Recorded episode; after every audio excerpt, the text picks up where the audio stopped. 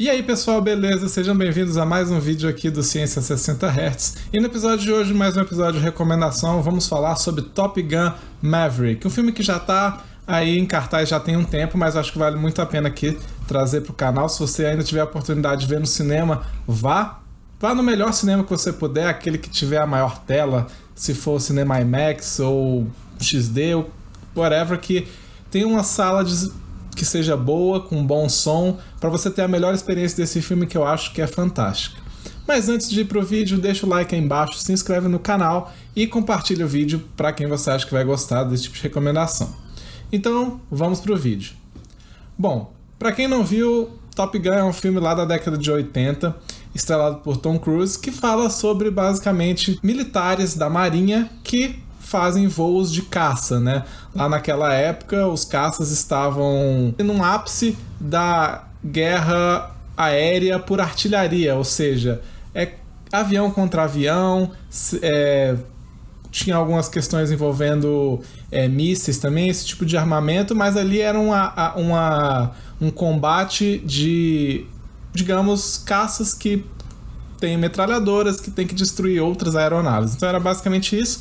E com aquela pegada nos 80, com aquela estética nos 80, o filme trabalhava é, algumas histórias dramáticas ali nos seus núcleos principais do Tom Cruise. O seu amigo tem também a dinâmica com o arqui-rival. Tudo isso considerando um personagem que tem as suas rebeldias, que não vai muito é, com a hierarquia, que tem esses conflitos com é, postos de mais acima, né? Dificuldade de seguir ordem, toda essa questão. Eu acho que vale muito a pena você ver o primeiro filme para embasar um pouco para esse segundo.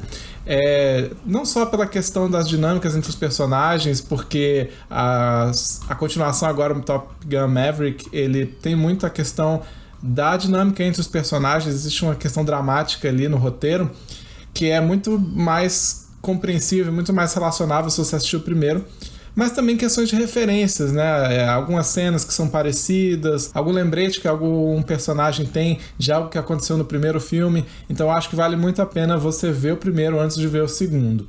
Mas se você não tiver tempo, com certeza você consegue ver o segundo sem ver o primeiro. Assim, é, ele te dá alguns flashbacks, ele te dá algumas explicações para você entender mais ou menos a dinâmica, mas é claro, se você tiver visto o primeiro antes, você vai ter uma bagagem um pouco maior para poder apreciar o filme de uma forma mais interessante.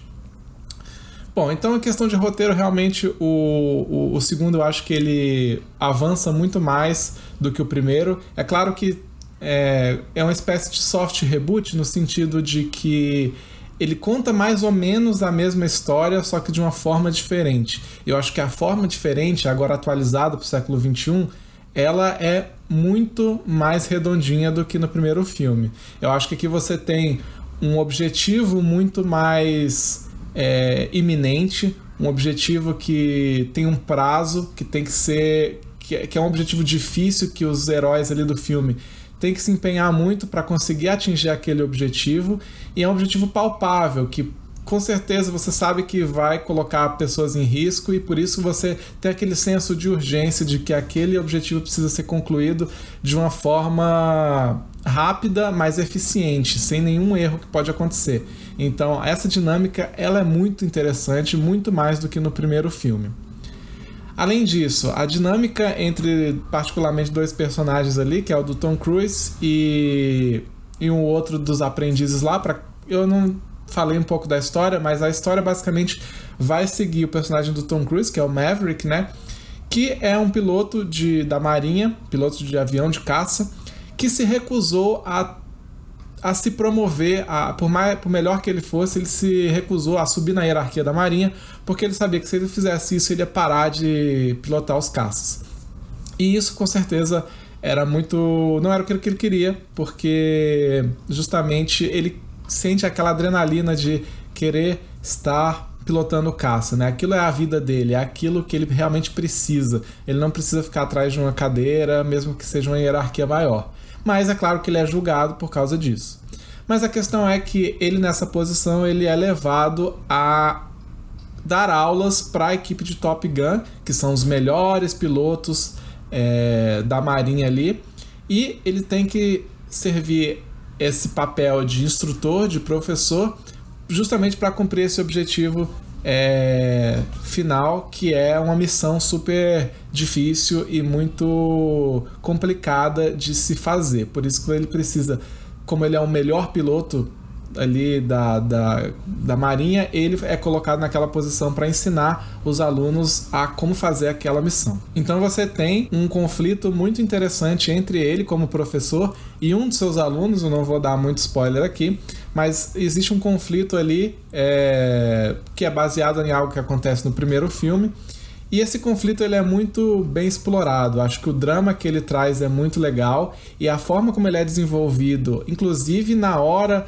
de implementar a missão, na hora de fazer tudo que você precisa fazer, é uma questão muito legal que é bem desenvolvida e acho que o roteiro brilha muito nessa hora. Mas é claro, não poderia ser um Top Gun sem cenas excelentes é, de caça, de avião, de ação, né? Então isso eu acho que o filme ele também tem um destaque gigantesco porque você teve filmagens é, de fato em caças, né? Os atores foram para caças, eles se submeteram àquelas forças G é, muito altas, é, justamente para você capturar da melhor forma tanto a reação dos atores quanto que as pirotecnias ali que você fazia nos é, tanto os malabarismos que se fazia ali com os aviões na hora da missão. Então acho que isso foi muito legal. Dá para ver que tipo não é, não tem uma computa, um, um CGI, né, algo computadorizado